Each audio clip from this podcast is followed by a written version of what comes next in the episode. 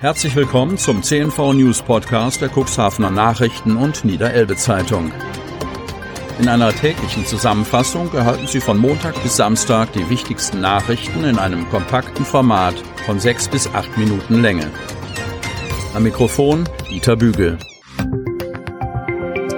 Mittwoch, 7. April 2021. Infektionsquote sinkt über die Feiertage. Kreis Cuxhaven. 89 Corona-Infektionen in fünf Tagen. Diese Angabe machte der Landkreis Cuxhaven am Dienstag, nachdem er über die Osterfeiertage kein Update zur Infektionslage bekannt gegeben hatte.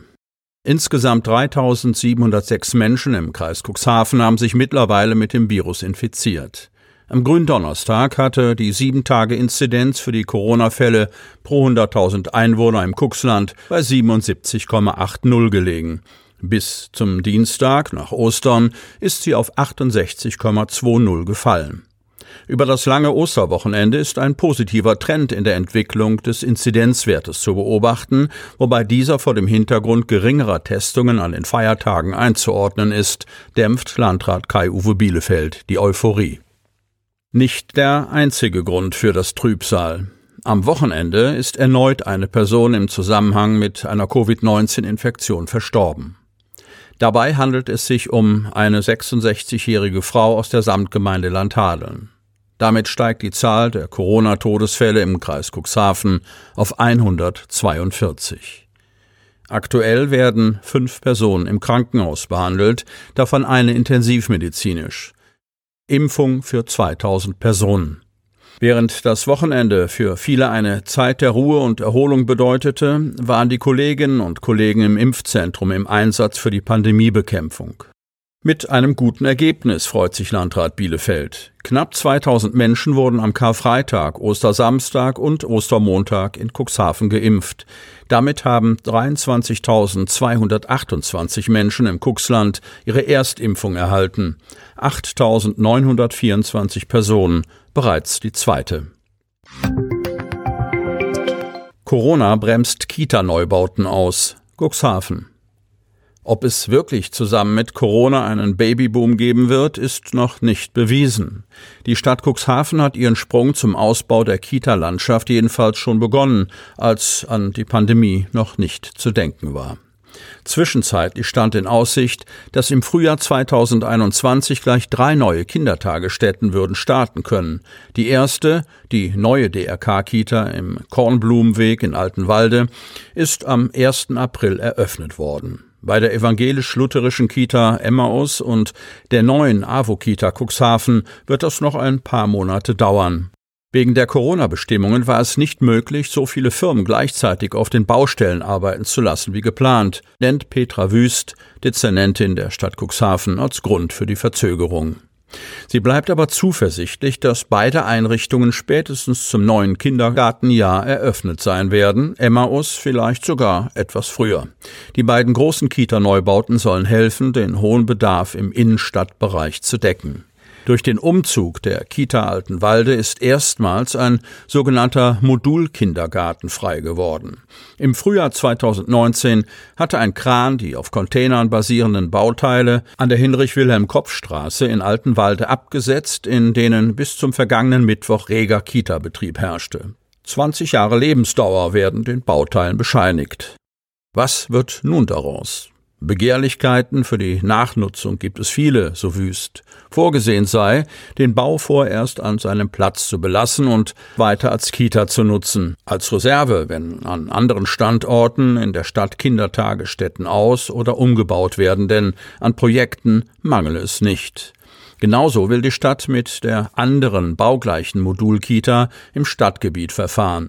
Diese ist auf dem Hof der Süderwischschule installiert. Derzeit ist darin die Kita der Arbeiterwohlfahrt AWO untergebracht, bis sie im Sommer in den großen Neubau im Baugebiet südlich Westerwisch-Strom Rudolf-Kinau-Weg einziehen kann.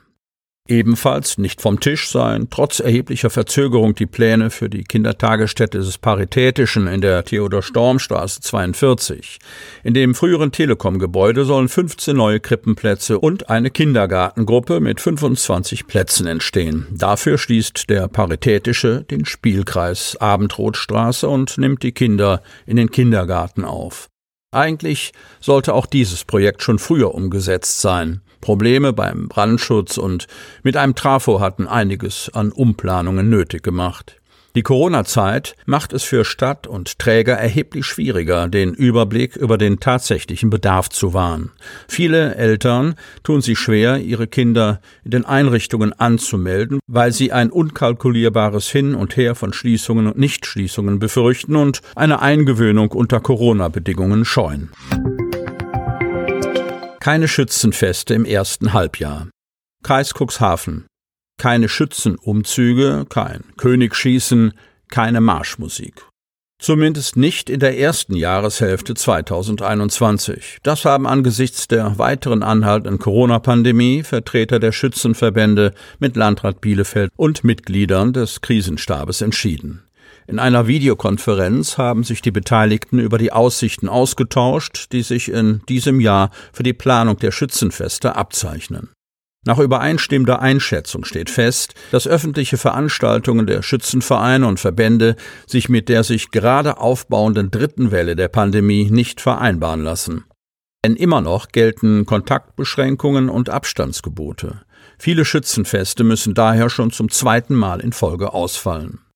Was in der zweiten Jahreshälfte denkbar ist, hängt neben der Entwicklung der Fallzahlen auch von dem Voranschreiten der Impfkampagne und den Erfahrungen mit Testkonzepten oder der Anwendung der Luca-App ab. Ich schaue auch auf das dritte Quartal mit großer Zurückhaltung, gibt Landrat Kai-Uwe Bielefeld zu verstehen.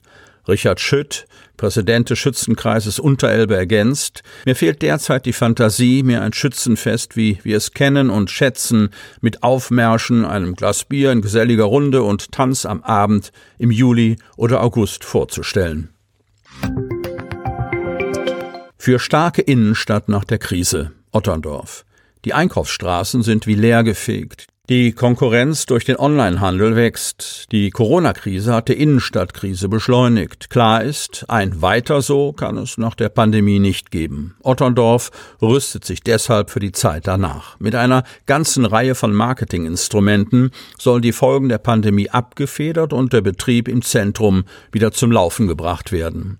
Dass der Einzelhandel und die Gastronomie extrem unter der Corona-Krise und dem damit verbundenen Lockdown leiden, ist bekannt. Innenstädte werden sich verändern, prognostizieren Experten, nicht jedes Geschäft wird überleben. Otterndorf macht da keine Ausnahme. Die Geschäftswelt geht derzeit auf dem Zahnfleisch, berichtet Peter Martin Stelzenmüller, Vorsitzender des Otterndorfer Wirtschafts- und Gewerbevereins. Wir sind hart an der Grenze. Eine Umfrage des Stadtmarketings unter Otterndorfer Gewerbetreibenden ergab, dass fast die Hälfte aller Umfrageteilnehmer ihre wirtschaftliche Situation als ungenügend oder ausreichend bewerten. Was Einzelhändler und Gastronomen jetzt brauchen, sind Perspektiven und eine Antwort auf die Frage, wie es nach der Pandemie weitergehen soll. Das Stadtmarketing hat dazu, ich zitiere, Handlungsperspektiven für einen zukunftsfähigen Einzelhandelsstandort und für die Innenstadtentwicklung in Otterndorf nach der Corona-Krise, Zitat Ende, entwickelt. Sie möchten noch tiefer in die Themen aus Ihrer Region eintauchen?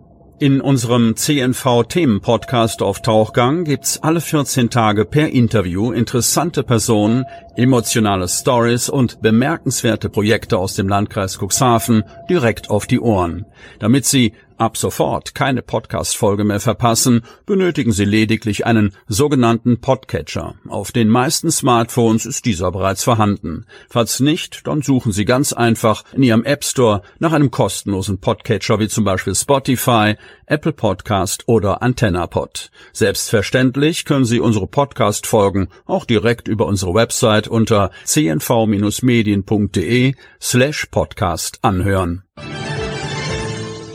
Sie hörten den Podcast der CNV Medien, Redaktionsleitung Ulrich Rode und Christoph Käfer. Produktion Rocket Audio Production.